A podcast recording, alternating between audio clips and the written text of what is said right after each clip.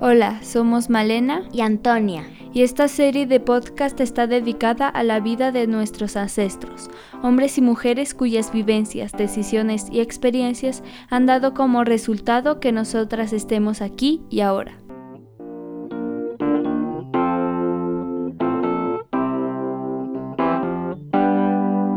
Continuamos el día de hoy hablando de la familia de nuestro abuelo materno, Carlos Aurelio Barragán Martínez. En este podcast vamos a contarles la historia de Marco Aurelio Barragán León y Rosalina García Rojas, los abuelos paternos de nuestro abuelo. Son unos de nuestros tatarabuelos.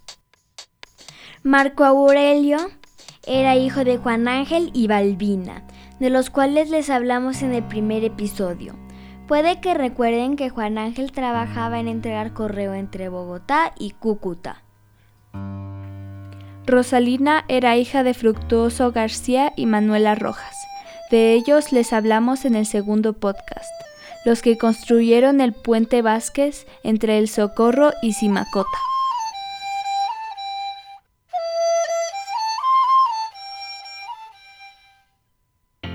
Rosalina, ama de casa, tuvo 16 hijos e hijas, de los cuales sobrevivieron 12. Ella dedicó su vida a cuidar de sus hijos y de su familia. Tenía un temperamento fuerte, no superaba el metro sesenta, tenía el pelo castaño, ojos marrones, era muy bonita y delgada. Sabemos poco de su vida y de su historia, pero podemos contarles cómo vivían las mujeres que nacieron a finales del siglo XIX y que vivieron durante la primera mitad del siglo XX en Colombia. Rosalina nació en Simacota, en una época en donde las mujeres no podían salir de su casa. Hacían todo lo que les decía el marido, no les permitían jugar deportes ni entrar a clubes y teatros y usaban corsés muy apretados. En la primera mitad del siglo XX, las condiciones de las mujeres empezaron a cambiar debido a la modernización en todo el mundo. Estaban a cargo de la salud de toda la familia, criaban a sus hijos con los valores del sistema capitalista y las adineradas hacían caridad para imponer esos valores a las mujeres menos acomodadas.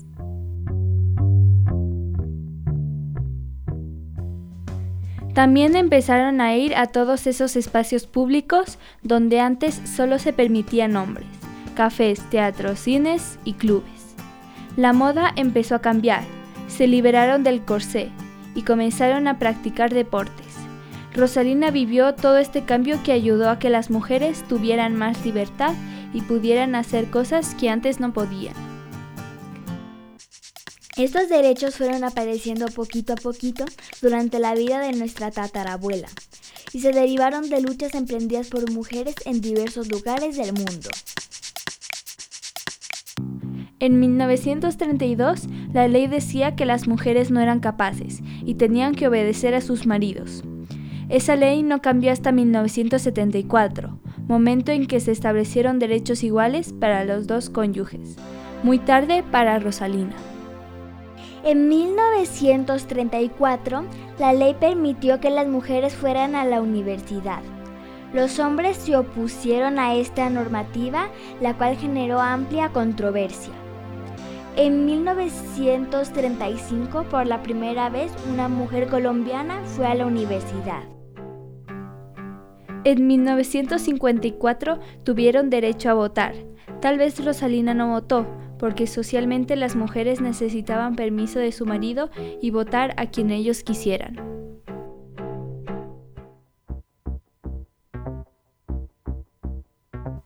Marco Aurelio era comerciante, vendía café y panela, le iba bastante bien y fue formando su capital. Compraba la panela directamente de los trapiches y la sacaba de ahí en mula. Estos productos que compraba los vendía por todo el departamento de Santander.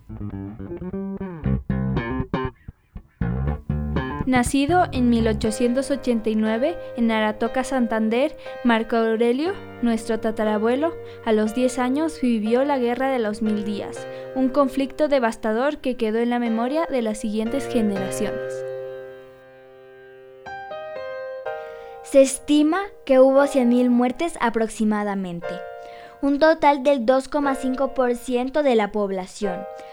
Todo el país se paralizó, no había comida ni transporte porque todos estaban en la guerra. El país sufrió la peor inflación de su historia. En Colombia había dos fuerzas políticas, liberales y conservadores. Los conservadores venían gobernando desde el año 1886 y los liberales exigían una reforma electoral que les permitiera acceder al poder. Al no haber llegado a un acuerdo, los liberales cogieron las armas y así inició la guerra civil. El ejército liberal fue derrotado en mayo de 1901, pero continuaron combatiendo bajo el esquema de guerrillas. Solo hasta noviembre de 1902 se pudo firmar la paz e iniciar la reconstrucción.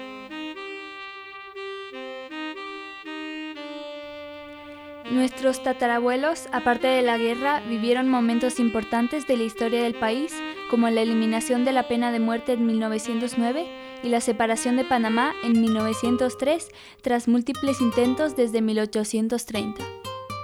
Otro acontecimiento importante se desarrolló desde 1853, año en que los brasileros empezaron a asentarse en gran parte de la Amazonía de Colombia. El país, en vez de defender su territorio, le cedió esa parte de la selva a Brasil. Así, para 1928, la geografía colombiana adquirió la estructura que mantiene hasta hoy. Es decir, las generaciones anteriores a la de nuestros tatarabuelos conocieron una Colombia diferente. Rosalina y Marco Aurelio vivieron una temporada en Aratoca. Después se mudaron al Socorro.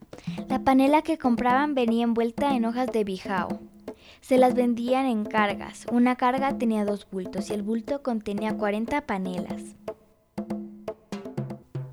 Los tatarabuelos tenían una casa muy grande con una amplia terraza donde ponían a secar al sol el café que compraban, el cual estaba recién recogido. Como tenían tanto trabajo y tantos hijos, Rosalina contaba con tres mujeres que la ayudaban, una que lavaba la ropa, otra que cocinaba y otra que colaboraba limpiando la casa. En la parte trasera de su casa tenían un patio muy grande, en el cual había árboles frutales y sembraban hortalizas. Producían para su propio consumo y para vender en la plaza. A su hijo mayor, Abelardo, desde los seis años lo levantaban a las cuatro de la madrugada para que cosechara las hortalizas y las vendiera en la plaza del mercado.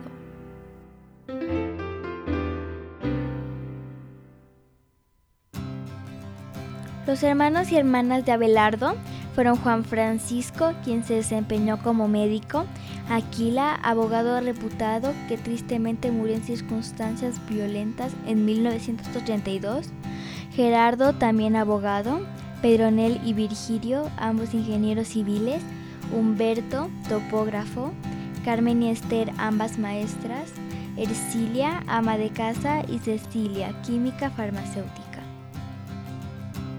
Tres de las hermanas de Abelardo murieron siendo bebés.